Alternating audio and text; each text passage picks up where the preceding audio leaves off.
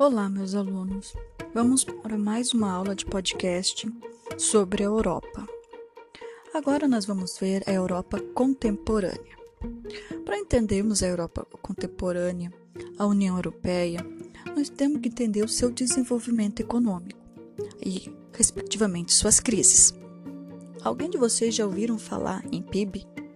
PIB é o Produto Interno Bruto. Mas o que, ele tem a ver com a Europa? Com a economia? Sim, ele tem a ver tudo. PIB consiste na soma de todas as riquezas produzidas por um país. Tudo que um país produz, a, a agrícola, industrial, siderúrgica, metalúrgica, serviços, tudo gera o PIB, que é a riqueza daquele país. Então, a economia de um país é medida pelo produto interno bruto, que é a soma de todos os bens e serviços produzidos internamente dentro de um país. Então, existe ainda duas visões do PIB: a ótica de oferta, que é a produção da indústria, serviços e agropecuárias, e a ótica da demanda, que é o consumo das famílias em bens e serviços, investimentos das empresas, enfim. Nós produzimos, nós plantamos, nós beneficiamos, nós, como se diz, uh, desenvolvemos um país, mas no momento em que a gente consome, a nossa família consome os bens e serviços, nós também enriquecemos um país.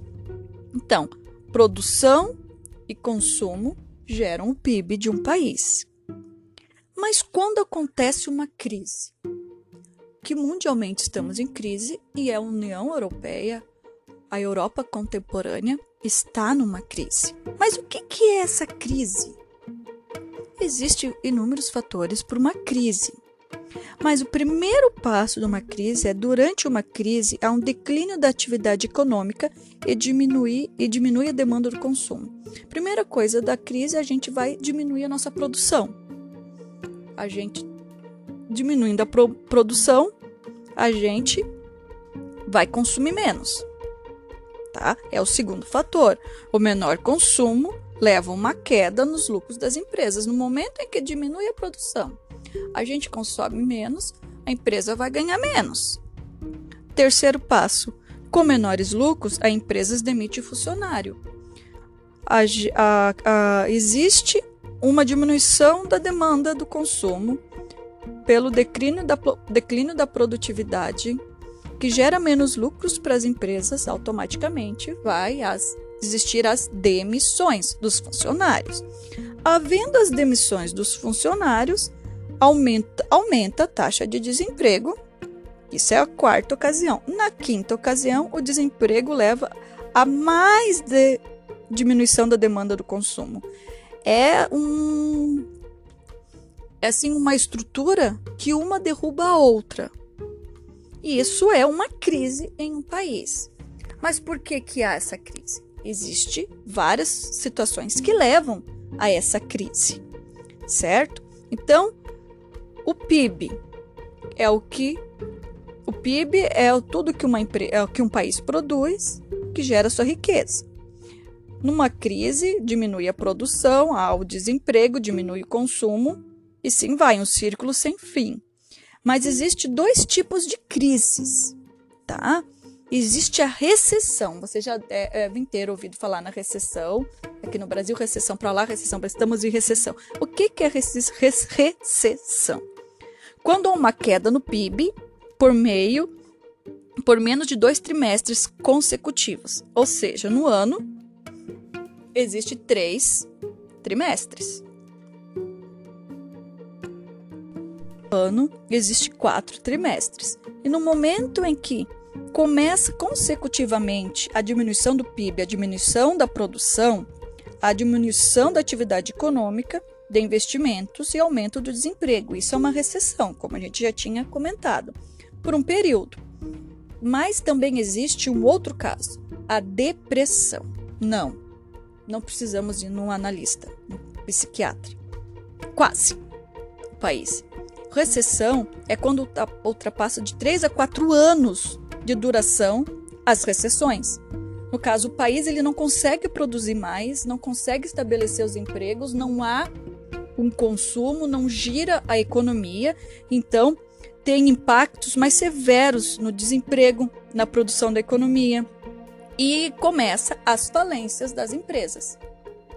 Nós estamos vivendo agora uma recessão e estamos indo para uma depressão, mas isso é uma questão mundial agora, um fato que vamos estudar mais alguns anos. Mas voltando aos anos anteriores, né? Exemplo, exemplos de crises econômicas que causaram depressões no mundo. Foi a crise de 29, que foi por um excesso de produção das coisas, sabe? Excesso de produção de mercadorias e não tinha pessoas o suficiente para comprar.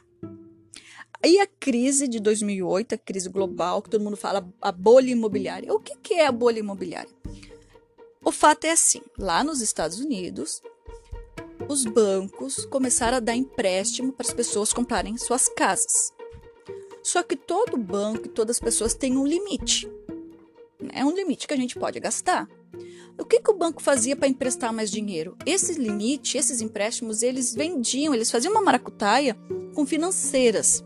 Essas financeiras compravam essas cartas de crédito, comprava esses, essas dívidas e o banco ficava como se não tivesse emprestado nada e continuava emprestando dinheiro para mais pessoas. O que, que aconteceu? Eles emprestaram dinheiro demais e as pessoas não pagaram, então não houve o, o fluxo de dinheiro houve falência de inúmeros bancos, falências de inúmeras financeiras. O governo americano, para não ter uma crise grande, teve que dar dinheiro do governo para muitos bancos não falirem. Mas a gente não pode esquecer uma coisa: que os Estados Unidos a economia mundial, tudo se reflete nele.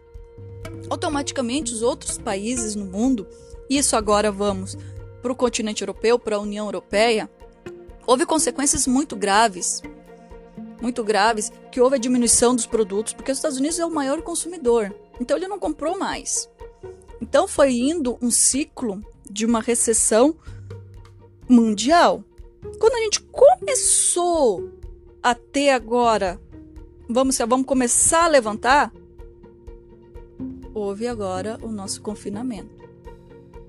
Só, como se diz, a história para dizer o que, que vai acontecer agora. Mas esta aula, estamos falando de como funciona uma economia de um país e o que, que as crises podem afetar o país. Para a próxima aula, a gente começar a falar mais da economia da União Europeia.